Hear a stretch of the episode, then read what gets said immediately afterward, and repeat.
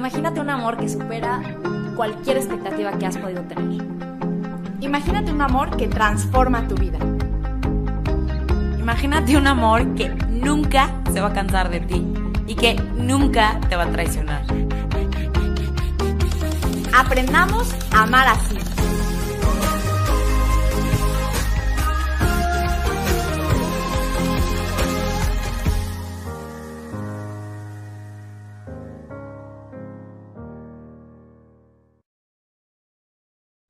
Hola, hola a todos y bienvenidos a un episodio más de Amar así, en esta serie donde estamos hablando del noviazgo. Para los que no han escuchado los últimos episodios, habíamos estado abordando estos focos rojos en las relaciones, porque sabemos que muchas veces puede ser confuso saber para dónde vamos y sí hay pautas que nos pueden ayudar a ver para dónde caminar en relación a a dónde queremos llegar, ¿no? Entonces, pues una de, uno de estos focos rojos o situaciones difíciles que pueden haber en el, en el noviazgo es el tema que vamos a estar tocando y es el de los celos. Yo creo que todos hemos sentido celos en alguna medida, alguna vez en nuestra vida, pero es una realidad que hay veces que es un tema que consume, que consume por dentro y quiero decir que consume a ambas personas de la relación, tanto quien las, los experimenta como a, quien están celando. Lo, para los dos es un tema muy difícil, muy denso, que te hace sentir angustiado, que eleva el cortisol, nos estresa, nos genera ansiedad, eh, puede eh, generar también tristeza en la otra persona porque sientes que no confían en ti, en, en fin, ¿no? Al final, recordemos que siempre lo decimos, somos personas completas en donde está nuestro cuerpo, está nuestra mente y está nuestro espíritu. Y el tema de los celos eh, impacta en todas nuestras dimensiones y puede llegar a ser muy, muy destructivo y a llevarnos a tener conductas también que ni siquiera nos dejan en paz a nosotros, que no son lo que queremos ser ni, ni cómo queremos ser en una relación. Entonces, pues bueno, vamos a hablar un poquito de este tema. Y a mí me gustaría empezar diciendo que quien tiene celos y llegan a este exceso, no es que esté decidiendo tener los celos, no es que quiera eh, de pronto sentirse así, porque como decía, eh, deja mucho malestar, ¿no? Entonces hay que ver este tema con pues, como la objetividad de saber que son dañinos, pero también con la empatía de saber que pues no sí, es algo que muchas veces no estás deseando sentir. y que de hecho la persona que lo siente muchas veces justo se encuentra ante una situación completamente nueva. Me acuerdo de un mensaje que apenas nos mandaron a través de Instagram y, y, esta persona nos decía, es que es mi primera relación de noviazgo y es la primera vez en mi vida que empiezo a sentir celos y no sé cómo manejarlos, no sé qué hacer con ellos y tampoco sé si estoy cayendo en hoy que está tan de moda la palabra, ¿no? De actitud tóxica o si es algo normal y creo que por eso también vale la pena hablarlo porque puede ser que haya alguien aquí a quien estén celando y se esté preocupando y que aparezcan los celos incluso como este foco rojo o como esta red flag de la que hemos hablado, que es muy preocupante, pero también puede ser quien realmente, o sea, es un foquito amarillo, ¿no? Apenas, o sea, como que así de, hey, precaución, es la primera vez que estoy experimentando esto y no sé cómo manejarlo o no lo había vivido en mis otras relaciones y lo estoy sintiendo. O sea, y, y por eso creemos que vale la pena también pues ir como desenredando un poco el tema, porque justo creo que es un tema que puede volverse una red flag de sal corriendo, esto es muy grave, o puede ser también eso, un foquito que te ayuda a entenderte más a ti en una relación, a seguir trabajando en ti, em, sanando incluso, o pues a aprender a hablar y a, y a dialogar de una forma nueva y más profunda en tu relación de noviazgo, ¿no? Exacto. Y a mí me encanta dar un ejemplo que a mí me ayuda como a visualizar y comprender un poquito más eh, el tema de los celos. Como les decía, sí hay unos celos que pueden ser normales y otros que ya no lo son. Em, y, el ejemplo que les quiero dar es, se presentan los celos normalmente cuando, se, cuando sentimos que nuestra relación está en peligro. Entonces, imaginemos una alarma que se instala en una casa. ¿Para qué? Para prevenir que algo entre, alguien entre y estemos en peligro. Entonces, si un ladrón, una persona desconocida, entra a la casa, se va a activar la alarma. Qué bueno que se activó la alarma porque sí hay algo que raro que, está pasando. A lo mejor te asomas y ves que era eh, tu cuñado que le pidieron que llegara ya sin avisar y, ah, ok, pero sí era alguien que no esperabas y que estaba entrando. Entonces, qué bueno que se activó la alarma y especialmente si sí era alguien que iba a entrar para hacer daño, ¿no? Ahora, supongamos que esta alarma de pronto tiene un falso contacto y entonces pasa el gato del vecino y con cualquier movimiento se activa o simplemente está lloviendo y se activa. Se activa en circunstancias en donde no hay realmente un peligro. Y entonces eso genera muchísimas consecuencias negativas, porque entonces te entra miedo, te sientes inseguro en tu propia casa, empiezas a, tomar medidas que probablemente están de, de más y que desgastan. Entonces, ¿cuál es el problema aquí? ¿El problema es que hayas puesto una alarma? No, el problema es que la alarma está desajustada o está teniendo este falso contacto y entonces está entrando cuando no debería entrar. Entonces, así pasa con los celos. Hay veces que efectivamente hay algo que está poniendo en peligro la relación, efectivamente hay una conducta que activa tu sensor ¿no? de desconfianza porque genuinamente y objetivamente hablando eh, no es lo adecuado a la relación de noviazgo que estamos teniendo pero hay veces que simplemente es algo está desajustado en tu interior, que estás, ¿no? Con esta inseguridad constante activándose y entonces ahí es donde sí efectivamente hay un problema.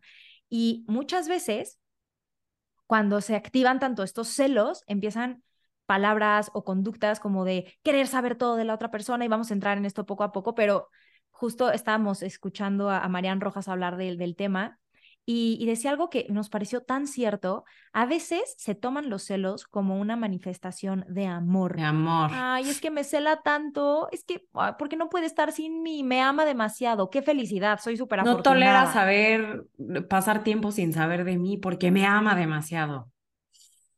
Aguas. Ahora sí que no sé si en todos los países salía eso, pero ojo, mucho ojo, ¿no? Entonces, bueno, habiendo aclarado estas dos diferentes situaciones, les vamos a dar algunos tips eh, para que pues sepan un poquito cómo manejarlo y también, como decía ellos, ¿no?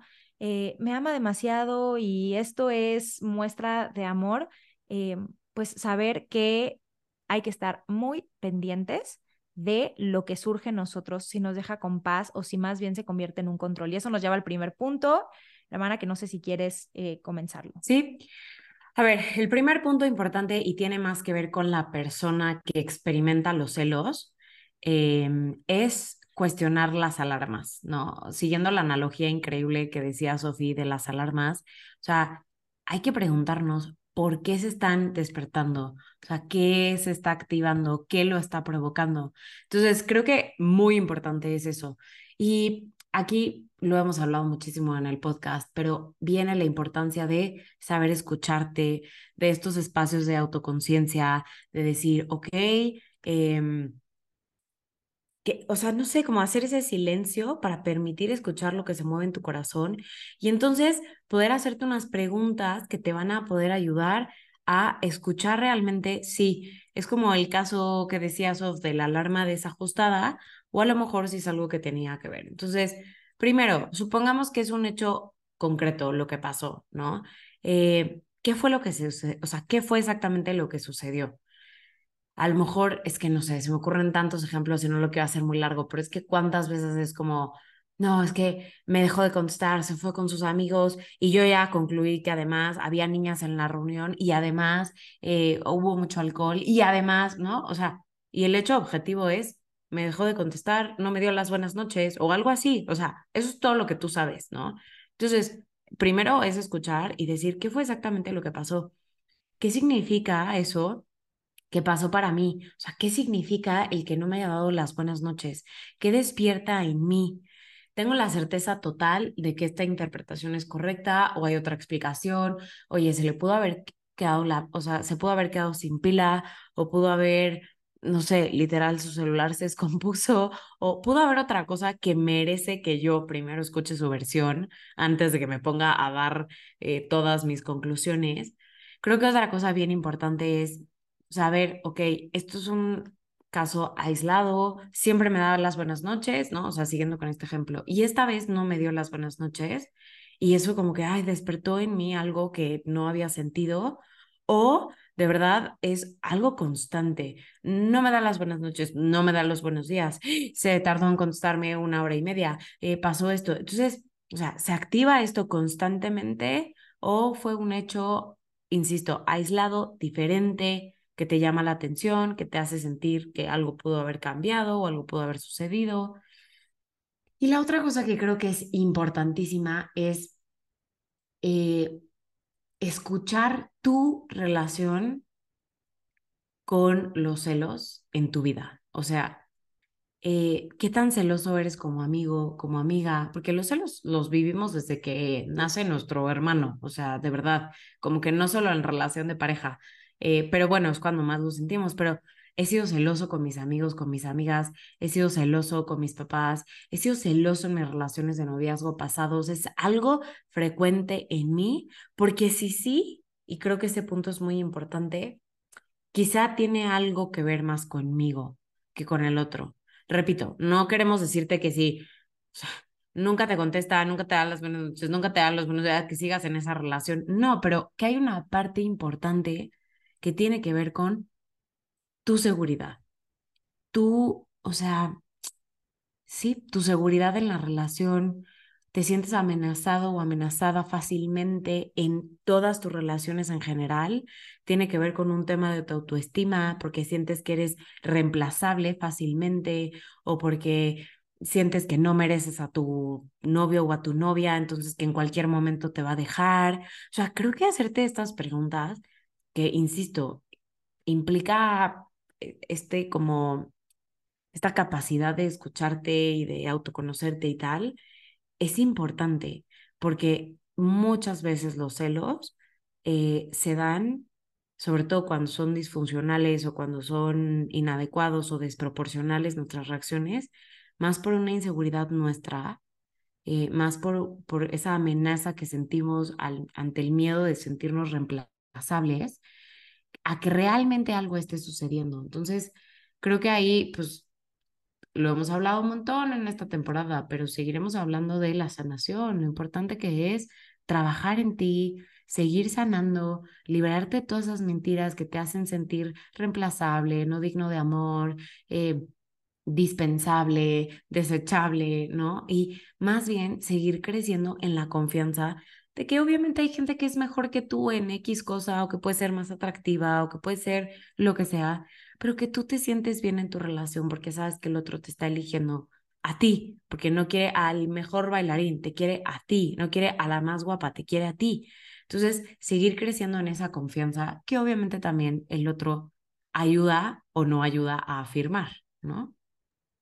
Exactamente, y me encanta, Jos, que hables de este trasfondo que puede haber, porque efectivamente hay, pues sí, hay muchas veces donde se presenta esta situación de los celos y quien está experimentando los, los celos como que le avienta al otro toda la responsabilidad de como, es que yo tengo celos por todo esto que tú estás haciendo, pero la realidad es que siempre hay ahí un, un área muy sensible que se está tocando y por eso se está activando la alarma además, ¿no? Porque está como que uh, uh, muy a flor de piel y, normalmente está esta sensación de que alguien más puede satisfacer algo en nuestra pareja mejor que nosotros, ¿no? Esto que decías, del mejor bailarín o algo es como, pero es que como que se ríe más del chiste de la otra persona. Y entonces empiezas tú a querer hacer muchísimos chistes más y te pones a leer libros no sé, ¿no? O sea, siempre creo que reconciliarnos con la idea de que no somos los mejores en todo y que eso está bien y que somos así suficientes para ser amados, nos va a ayudar muchísimo a, estar en paz con que, pues sí, eh, tiene una amiga que es súper chistosa, pues está bien, es su amiga, te eligió a ti para ser su pareja. Entonces, creo que llevarlo mucho a la oración y a, que Jesús afirme esta, este valor que tenemos, afirme nosotros que sí somos dignos y somos suficientes para ser amado, amados, nos va a ayudar muchísimo y pues sobre todo no estarnos comparando todo el tiempo. Por eso que bueno, yo es que además mencionaste que los celos se vinculan con baja autoestima, ¿no? Tú te sientes inferior y entonces hay constantemente comparaciones y y pues empiezan a haber actitudes también de control muchas veces, lo que me llegaba al siguiente punto que es el monitoreo, Solo, Espérame, perdón antes de que pasemos a eso, creo que una última cosa importante en esto es recordar, así como tú decías que es importante, o sea, es, sano saber que yo no tengo que ser el mejor en todo para ser elegido como el novio, como la novia y tal. También es sano recordar que en toda relación sana, repito, eh, de noviazgo o incluso matrimonial, es importante tener también espacios de, de autonomía, espacios de convivencia con otros amigos o con la familia o con, o sea, como que no es necesario ni es sano como a lo mejor llegamos a creer que todo, absolutamente todo, lo hagamos juntos todo el tiempo y no tengamos otras actividades o deportivas o de despejarnos o laborales, ¿no? Lejos de nuestro novio o novia. O sea, esa parte creo que también es importante porque, o sea, hay, hay, hay algo de sano en saber que el otro puede disfrutar con sus amigos y que eso le descansa, ¿no? Yo pienso mucho como en el ejemplo, yo, yo de verdad descanso eh, yendo al café con una amiga. O sea, eso es algo que me encanta y de verdad es como, wow, qué rico. O sea, me lo, es un descanso que me trae, que no me traen otras cosas, ¿no? Yo me doy cuenta que a mi esposo le descansa mucho jugar un partido de FIFA o esas cosas en, así, cosa que a mí me parece aburridísimo, pero qué rico es poder ir con la Santa Paz y decir, ah, voy al café con mi amiga y regreso y poder decirle, no, no, no, me siento renovada, descansé, Deli, qué padre, ¿no? Y que el otro incluso lo disfrute contigo y no sea como un, pero es que ¿por qué conmigo no descansas de ese modo y con tus amigas regresas tan renovada que acaso yo no soy suficientemente descanso para ti? No, está bien, o sea, descanso con él de otros modos, pero esto que me traen mis amigas en un café es particular de mis amigas en un café, así como el FIFA, yo no, yo no puedo ser un FIFA, ¿no? Y está padrísimo lo que pasa en su cerebro con el FIFA, se lo da el FIFA y punto, ¿no? O sea, obviamente sin caer en excesos, ¿me entiendes? Pero nada, como que quería terminar de decir esa parte que creo que es sana en las relaciones, saberlo, hacer las paces y poder disfrutar con el otro que disfruta con otras personas que no eres tú. Y es que creo que tal cual eso va alineado con lo que es el amor, porque es querer, que el otro sea cada vez más el mismo, es querer que el otro realmente viva lo que es bueno y genuinamente bueno, es buscar el genuino bien desde mi voluntad para el otro. Entonces, em, definitivamente cuando nosotros queremos que el otro esté solo con nosotros, y tiene mucho que ver con este punto de los monitoreos, queremos controlar y entonces empezamos a aislar al otro de sus círculos de amistad, de familia, de actividades recreativas, de talentos o pasiones, que todo eso le suma y lo hace ser más él, ¿no? Entonces recordar que el amor va de la mano con la libertad y eso da fruto de paz. Nos tiene que ser un faro de luz para darnos cuenta cuando estamos nosotros solamente limitando al otro. Y ojo, a ver, claro que es normal que quieras estar mucho tiempo con la otra persona y compartir los momentos y todo, Pero, pero hay algo sano y hay otro donde ya caes en un control que, que resta y que es como posesivo. Puede ser tan angustiante y, y, esto es lo de los monitoreos, ¿no?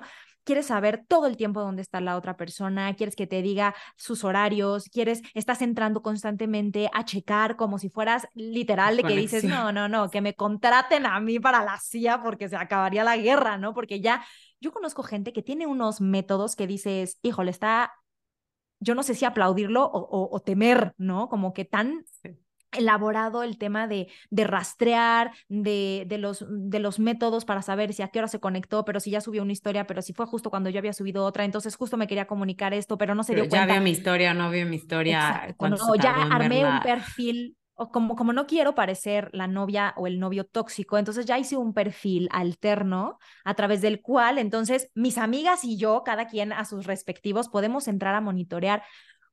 Oh, no, no, no, a ver, esto quita la paz. Red flag. Muchísimo. Entonces, todos podemos imaginar a si otra persona estuviera cuestionando todo el tiempo dónde estamos, qué vamos a hacer, cuáles son nuestras intenciones, estuviera necesitando saber cada paso que damos, imagínate cómo te sientes. ¿Te sientes libre? ¿Te sientes en paz? ¿Te sientes en descanso, como decía yo? ¿O te sientes ansioso de que ya le tienes que ir corriendo a decir? O, ¿O sientes miedo de que se vaya a enterar de esto y vaya a interpretar quién sabe qué? Y entonces empiezas a limitar tu vida. ¿Te sientes triste de que desconfía de ti? ¿Sientes que no eres digno de confianza? ¿Realmente, realmente deja tantos estragos? Y quiero decir que el, esto de los monitoreos muchas veces se vincula con una alta intolerancia a la incertidumbre. O sea, yo no tolero en general, no solamente en mis relaciones, no, el no saber qué va a pasar. La incertidumbre me mata y entonces como no puedo lidiar con cómo se siente en mí esta incertidumbre, empiezo a tomar métodos o conductas para disminuir la incertidumbre. Y entonces ahí entra toda esta parte del, del control, ¿no? Y, yo en, en, una de mis relaciones estaban muy presentes los celos, ¿no? De, la otra persona hacia mí. Y entonces yo me acuerdo, el, uno de los aprendizajes más grandes que tuve y luego lo confirmé en mis estudios de psicología, dije, claro, esto fue lo que pasó, era que, pues, esta persona me decía, eh, es que, pero ¿a dónde vas a ir? ¿No? Como que le daba demasiada angustia no saber a dónde iba a ir. Entonces yo decía, a mí no tengo nada que ocultar ni nada, me vale, le voy a decir, le voy a contar qué es lo que, pues a dónde voy para que, para que esté tranquilo, ¿no? Pues a mí no me quita nada. Y, y era cada vez más, o sea, cada vez era más un, este, pero no que llegabas hace 10 minutos a tu casa y tú y que, pues sí, me alargué 10 minutos, no pasa nada, ¿no? Era, vi que se, se estaba como haciendo más recalcitrante o como se diga esta parte. Y después, claro, con mis estudios comprendí que al momento en el que yo por quererlo ayudar a estar más en paz y querer ser, comprensiva con sus celos y todo esto, yo al decirle cada paso que daba, estaba abonando a su intolerancia a la incertidumbre, no estaba aportando a que tuviera experiencias de convivir con la incertidumbre, de aprender que sí podía lidiar con ella, de manejarla mejor, de aprender lo que eso le decía de él mismo, etcétera, etcétera. Y yo solamente estaba haciéndolo más y más intolerante a la incertidumbre. O bueno, no haciéndolo yo, pero aportando a esto, ¿no? Entonces, cuidado con esto, porque solamente va a ser un círculo vicioso más y más profundo que le va a quitar mucha libertad a ambos.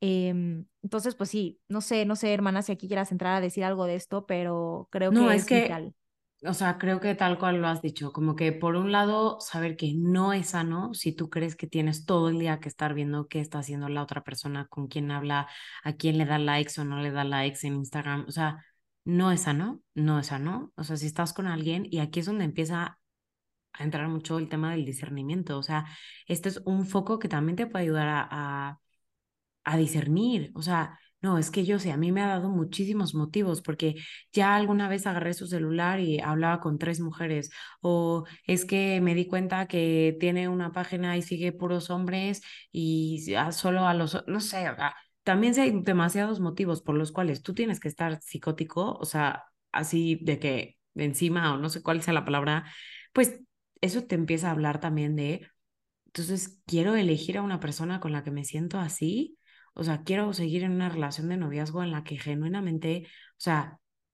siento que todo el tiempo que no estoy con él o con ella podría estar, eh, de, pues sí, atentando, perdón, contra mi confianza. Em, porque sí, sí, entonces ahí vas teniendo respuestas. O sea, el amor se vive en la libertad y en una relación madura tiene que haber esa confianza de saber que o sea, el otro está contigo porque te elige y tú estás con él porque le eliges. Y que, o sea, no necesitas ver con quién habla cada segundo. Ahora, obviamente también, luego escuchas historias de que, no, es que toqué su celular, ni siquiera me sé la contraseña, pero toqué su celular porque quería abrir la calculadora y se puso como loca y me quitó el celular y fue una... Ah, bueno, o sea, también ahí como que dices, o sea, ¿por qué le asustaría tanto que agarrara su celular? Pero creo que en todas esas circunstancias lo importante es ver que son focos y, y llegar al tercer punto que queremos decir, que es comunicar. Concentrarme en los hechos y comunicar. Creo que algo muy, muy importante en este tema es no asumir. ¿Cuántos problemas en las relaciones se podrían ahorrar si no nos la pasáramos asumiendo lo que el otro sintió, pensó, porque lo hizo, ¿no? Eh, toda la historia, que ni siquiera sé cuál es la historia, pero que ya me la inventé y la detallé en mi cabeza, y más bien concentrarme en los hechos, en lo real, y comunicar cómo ese hecho me ha hecho sentir.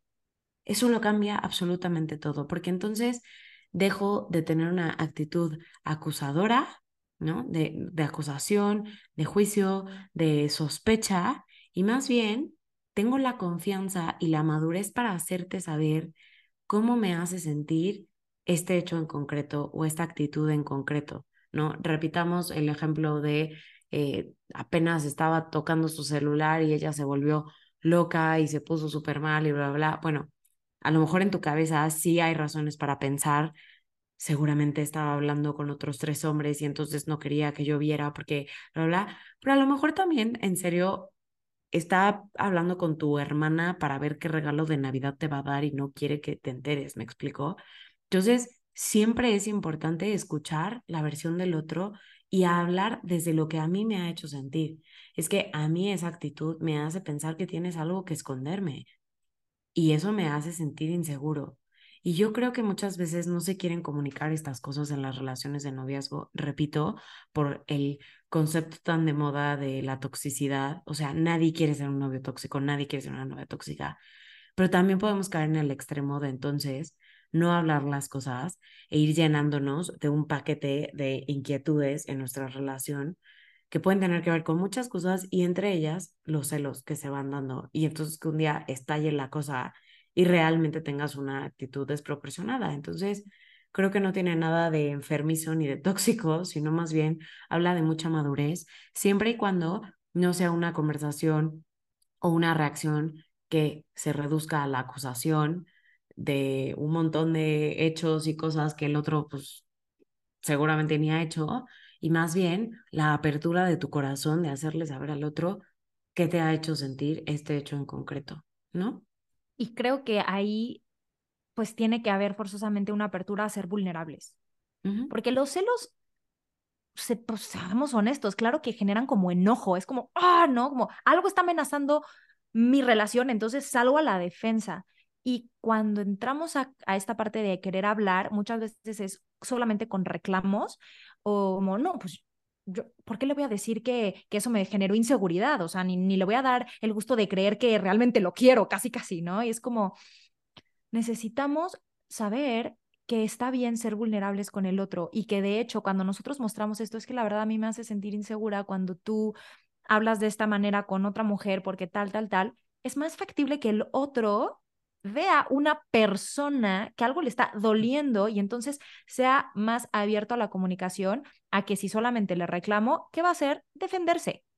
Es que como crees que yo voy a hacer algo así, no facilita la comunicación y genuinamente hay, hay conversaciones que son muy incómodas, las hablamos el episodio pasado con el tema de la, de la pornografía también, en este, en el tema de los celos, sí, sí nos vamos a tener que, que aventar y ser valientes para tener conversaciones incómodas pero que muchas veces no son únicamente la posibilidad de una solución a este problema, sino realmente fortalecen nuestra manera de comunicar, de acoger al otro, nos acercan porque si somos vulnerables, entonces nuestro nivel de cercanía es mayor y, y esto es algo muy bonito, pueden salir frutos muy bonitos y, y pues sí, para esto todo va, va, a recaer en la actitud que tengamos al momento de comunicar. Yo quiero decirles un gran error como que, que se nos puede presentar en el mundo afectivo que es, eh, y en el mundo cognitivo, ¿no? Que es tomar como evidencia de algo que creemos el nivel de intensidad de lo que nos hace sentir. ¿A qué voy? Si yo me estoy volviendo loca de los celos, como realmente está en un nivel 10 mi emoción, eso es evidencia de que claro que tengo motivos para desconfiar. Si no tuviera, no me sentiría así. Y entonces yo ya llego, ¡ah! ¿no? Y, ahí nos puede venir en contraproducente este famoso dicho de si, ¿cómo, ¿cómo es? Si el río suena es que agua lleva. Pues muchas veces sí, ¿no? O sea, sí puede haber un, un motivo que me esté detonando, pero no tomemos como evidencia el nivel de nuestra emoción, porque lo que puede estar impulsando la intensidad de nuestra emoción es lo que decía yo, es la historia que ya nos hicimos y no solamente que ya nos hicimos, sino que ya compramos que ya traemos como un hecho cuando es solamente una hipótesis. Y pueden haber muchas otras, otras alternativas, pueden haber muchas otras explicaciones como lo de la sorpresa que estoy planeando. Entonces, pues es que lo veo tanto, tanto que por eso les digo, como calma, respira profundo. El hecho de que te sientas así simplemente es evidencia de que te está doliendo mucho, eso es verdad pero no necesariamente es verdad lo que te estás imaginando. Entonces llega con la espada abajo y esto puede ser clave para poder hablar. Y un tip que les quiero decir es, invoquen la presencia del Espíritu Santo. Invóquenla para poder tener paz, para poder recordar que, recordar que el objetivo de la relación es crecer en el amor, que realmente la otra persona la elegiste y no tiene por qué tener la intención de hacerte daño. O sea, que el Espíritu Santo esté presente, pídanle la, pues, que, infunda su gracia y también pídanle ayuda a sus ángeles de la guarda, porque se trata de llegar a más verdad, ¿no? Entonces, pues creo que puede ser algo muy concreto que hacer antes de entrar y nos puede ayudar a tener este momento también de respirar profundo y que todo nuestro sistema se calme antes de, de llegar a cortar cabezas. Totalmente, me encanta. Y creo que el último punto, que, a ver, tiene que ver o se va tejiendo un poco con lo que dijimos sobre todo en el primer punto, pero es solucionarse, perdón, solucionar de raíz. O sea, no bastan curitas, no de que, ay, bueno, ya, me voy a guardar los celos y no, no, no, no, no. Es importante buscar soluciones. Y como lo dije anteriormente, a veces la solución sí es darte cuenta que no va por ahí la relación. O sea, sí queremos también insistir en esta parte. O sea, cuando hay celos excesivos, cuando hay incluso violencia que se da por los celos, ya sea mm. física, emocional, psicológica, tal, o sea, hay un red flag muy importante. Y es que, perdón que entre así, pero se vale decir, ah, ok, no es que me quieras hacer daño, tus celos vienen por esta historia que tienes que generó un apego ansioso en ti, que te abandonaron o que hubo infidelidad en tu familia o que ta, ta, ta. Lo comprendo y sé que no es contra mí, pero reconozco que yo no puedo lidiar con eso, que me está haciendo demasiado daño y que no, no, no, no estoy pudiendo yo tampoco. Entonces ahí es, es viable decir, vamos a tomar un espacio para que busques sanación, ¿no? O ya veremos si después se unen nuestros caminos, pero no necesariamente es un, es que yo si quiero ser comprensiva y tal, me tengo que quedar aquí. No. Exactamente, o de que, ay, es que pobre es así porque justo sus papás vivieron, o sea, sí hay una parte de empatía importante, pero recordemos lo que hemos estado hablando tanto y es si uno de los dos y todos tenemos pasados que hay que sanar, pero no ve la necesidad de sanar, de integrar su afectividad, su historia, su pasado, bla, bla. Entonces, es muy difícil que pueda trabajarse sobre eso, una relación madura donde haya confianza, libertad, que son esos elementos de los que estamos hablando, ¿no? Que son los que más amenazados se ven con el tema de los celos. Confianza, libertad, seguridad, esa paz del corazón. Ahora, también puede ser el caso que tú eres la persona que está teniendo los celos. ¿Y qué significa solucionar de raíz? Pues como que un poco lo esbocé en el primer punto, pero hay que repetirlo cuantas veces sea necesario, sanar. O sea, si de verdad es algo que no estás pudiendo controlar, algo que te está superando, algo que dices, es que no logro entender de dónde sale, por qué se me despierta, o sea, de verdad me, me deja muy intranquila. De hecho, no sé, yo conozco personas que es que cuando está en una fiesta él y yo no estoy, no puedo dormir. O sea, de verdad no puedo dormir de la intranquilidad. Y a lo mejor no se lo expresan a la otra persona y no tienen actitudes, o sea, tóxicas, horribles, pero están muy intranquilas. Entonces, hay que ver ahí en lo profundo que hay. Y eso, recuerden, puede hacerse con un trabajo terapéutico que siempre les recomendamos buscar terapeutas que compartan nuestra fe para que vayan en una línea personalista, católica y también sanación espiritual. Recuerden que tenemos muchos episodios de esta temporada sobre sanación, pero es también decir, Señor, revélame de dónde viene esta inseguridad, de dónde viene este temor, sana tú esta, esta mentira de que soy reemplazable, de que siempre voy a ser...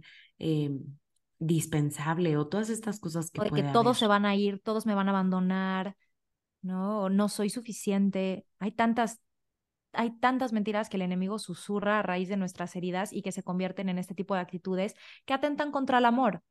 Porque, porque pues el demonio no quiere que vivamos este sueño para el amor humano que tiene, que tiene Dios, ¿no? Em, es literal llevar tu alarma al servicio, llevarla a revisar, desde lo espiritual y desde lo afectivo, lo psicológico. Y yo quiero decirles, sí hay esperanza.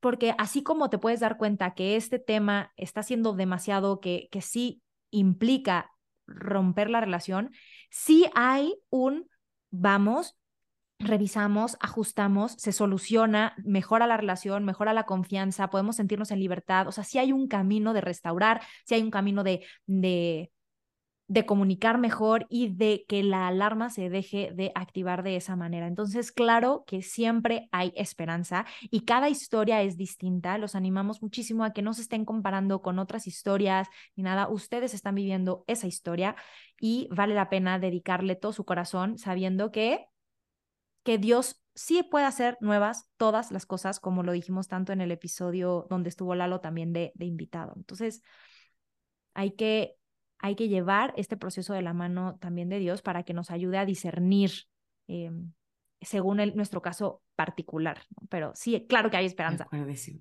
de acuerdísimo. Y de hecho, o sea, creo que es de esas cosas que Dios también quiere venir a sanar integral. Él no quiere que vivamos en la inseguridad, en la desconfianza de nosotros mismos, con una baja autoestima. O sea, claro que no. Él quiere que nos amemos, claro, desde sus ojos, recibiéndonos como un don dado por Él, em, no cayendo en vanidades del mundo, pero sí quiere que nos amemos y que nos sintamos felices con quienes somos y por lo tanto seguros de que somos elegibles, amables, Em, indispensables, porque lo somos, cada uno de ustedes único, irrepetible, digno de una gran historia de amor. Entonces, Dios puede hacer esto y obviamente ayudar a la sanación integral, porque pues hay mucho de, de la dimensión afectiva, psicológica, que se ve tocada con estos temas, ¿no?